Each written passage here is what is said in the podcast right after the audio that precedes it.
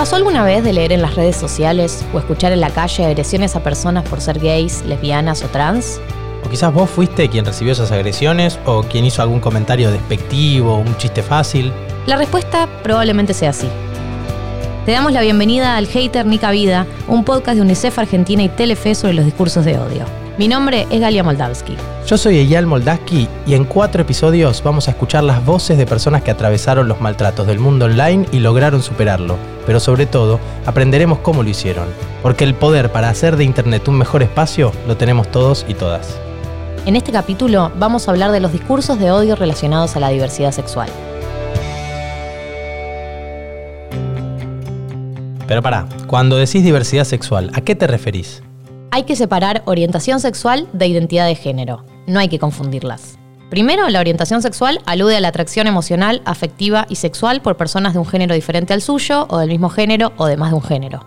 ¿Y la identidad de género? La identidad de género corresponde a la vivencia interna e individual del género, tal como cada persona la siente, la cual podría corresponder o no con el sexo asignado al momento de nacimiento. Salí del closet como bisexual cuando tenía 12 años, muy chico. Empecé mi transición como persona trans cuando tenía 14 más o menos. El que habla es Alex Llamazares, un varón trans y bisexual, activista por los derechos del colectivo LGBT. Y bueno, a partir de ahí empecé a hacer mucho activismo por los derechos del colectivo LGBT.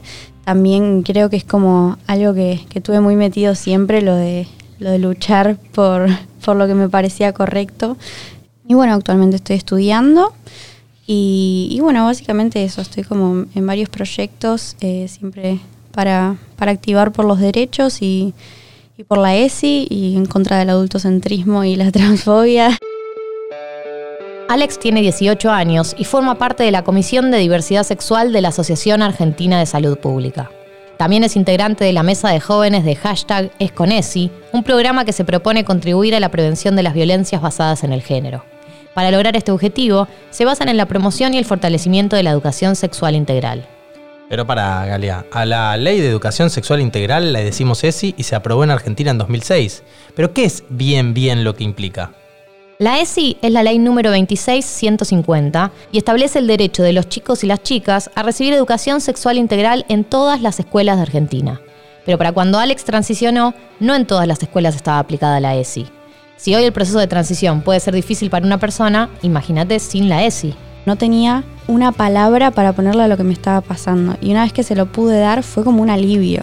Un alivio. Con esta sola sensación se puede entender todo lo que él estaba viviendo. Pero, ¿cómo llegó a hacer ese clic? Estaba saliendo a bañarme así como súper random y fue como, che, soy un chico. tipo, fue como, ah, pará. como fue como ahí el clic y me largué a llorar re mal y le mandé un mensaje tipo a mi prima que, que es como una de las personas más cercanas y fue como no sé qué hacer. Era como eso es como que yo siento que si en el colegio me hubiesen hablado de esto hubiese sabido que había una comunidad atrás y que no estaba yo solo pasando por esto no creo que eso fue como lo puntual Alex se apoyó en su prima, pero también hizo lo que haría cualquiera, googlear. Sí, fue como que arranqué a, buscar como páginas en Instagram, ponerle de, personas LGBT, agrupaciones LGBT, como, como para empezar, y trans puntualmente, porque como que el ser Villa lo estaba llevando como re tranqui, como que aparte está como, siento que, que hay muchas más herramientas para llevar una orientación sexual no normativa a una identidad de género, ¿no? Porque por más que haya rechazo hacia las orientaciones sexuales diversas, eh, el ser trans es como súper complejo porque encima buscas en internet y lo primero que te sale es que mala praxis por operación en una persona trans, que transfemicidios, que no encuentran trabajo, que la expectativa de vida. Y es como bastante agobiante porque era como, ah, pará, no, no, no es como una boludez esto. Para Alex, hablar con su mamá sobre todos estos cambios fue muy importante. Pero el siguiente paso era el alivio público, salir del closet en redes sociales. No fue como, como algo puntual de decir, bueno, un posteo explicando que ahora soy trans. Eh, fue más como, bueno, empezar a cambiar los nombres y, y, bueno, una vez que arranqué como un poco con el activismo, fue como, bueno, empezar a hacer publicaciones con, con temática LGBT y en mis historias ir compartiendo cosas y como ya eh, en ese momento la mayoría de las personas que tenía en redes eran eran personas cercanas, entonces como que ya sabían por dónde venía la mano y, y fue como más sencillo. No parecía haber muchas complicaciones hasta que... Después, eh, cuando empecé a, a, usarlo también como una herramienta para hacer activismo, mm, me, me, llegó, sí, de chocarme por ahí, no sé, con esto de hacer algún comentario en alguna publicación que hable sobre el tema y que siempre te, te llega el típico comentario de vos siempre vas a ser mujer y cosas así.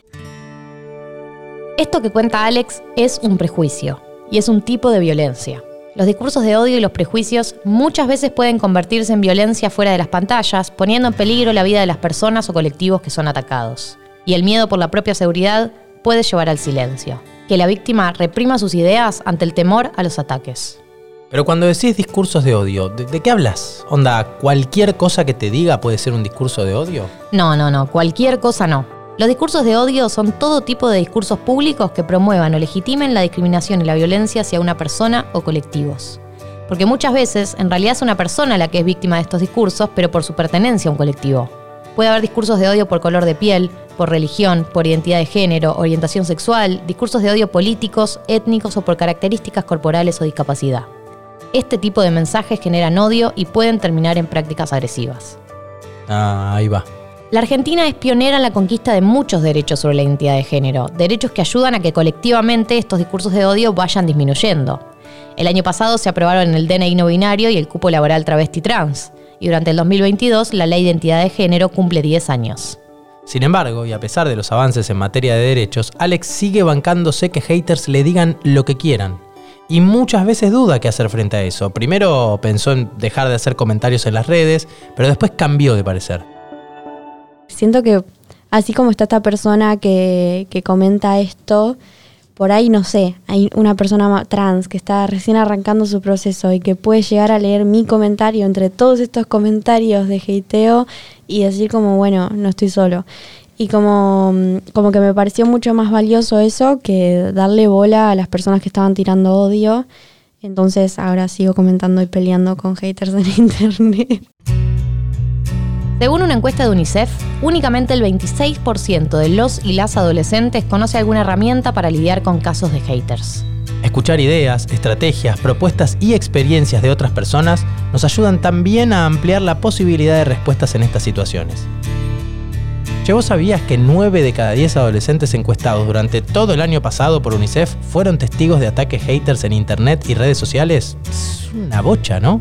Es una bocha. ¿Y vos te imaginás cuál es el colectivo de personas que más hateo recibe según los adolescentes? Obviamente nosotros, los varones heterosis. Ja, no. Justo eso no. Uno de cada dos adolescentes expresó que la comunidad LGBT es el grupo de personas más atacado por haters. ¿Te acordás de eso que hablamos antes? Los discursos de odio en redes sociales se retroalimentan con el hateo en la vida cotidiana fuera de las pantallas.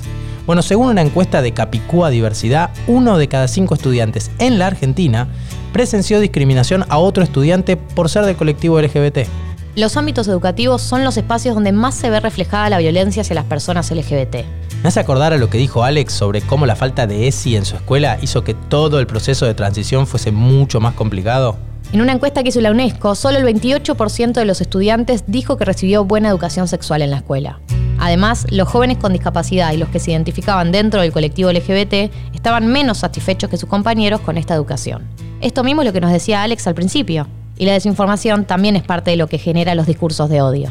Hola, soy Santi. Me parece que si sos una persona que está sufriendo acoso por redes sociales, no queda otra que aprender a, a cómo tomárselo. Para mí una buena forma es ignorarlo porque el hater no es más que un píxel en una pantalla, una persona que no conocemos, que destila odio a través de su celular porque aparentemente no conoce otra forma de sentirse bien consigo mismo que no sea denigrando a otros.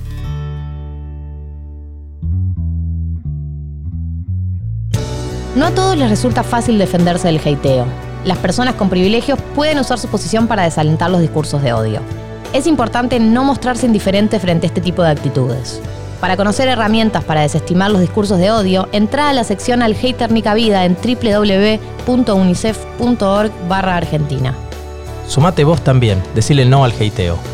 Mi nombre es Galia Moldavsky. Esto fue Al Hater Ni Cabida, un podcast que forma parte de la campaña de UNICEF y Telefe para frenar los discursos de odio. Yo soy Eyal Moldaski. Te invitamos a escuchar todos los episodios de esta serie en Spotify, Apple Podcast y tu app de podcast favorita. Cambiar la forma en la que convivimos en la virtualidad depende de nosotros. El equipo de UNICEF que trabajó en este podcast está compuesto por Adriana Ardén, Sabrina Gallego, Alejo Nesis y Camila Bazán. Por posta, producción, Rosario Beltrán. Guiones, Analía Fernández Fuchs. Edición, Nacho Guarteche. Producción ejecutiva, Luciano Banchero y Diego del Agostino. Para saber más de UNICEF Argentina y enterarte de las últimas novedades, seguimos en redes sociales, arroba UNICEF Argentina en TikTok, Instagram, Twitter y Facebook. Hasta la próxima.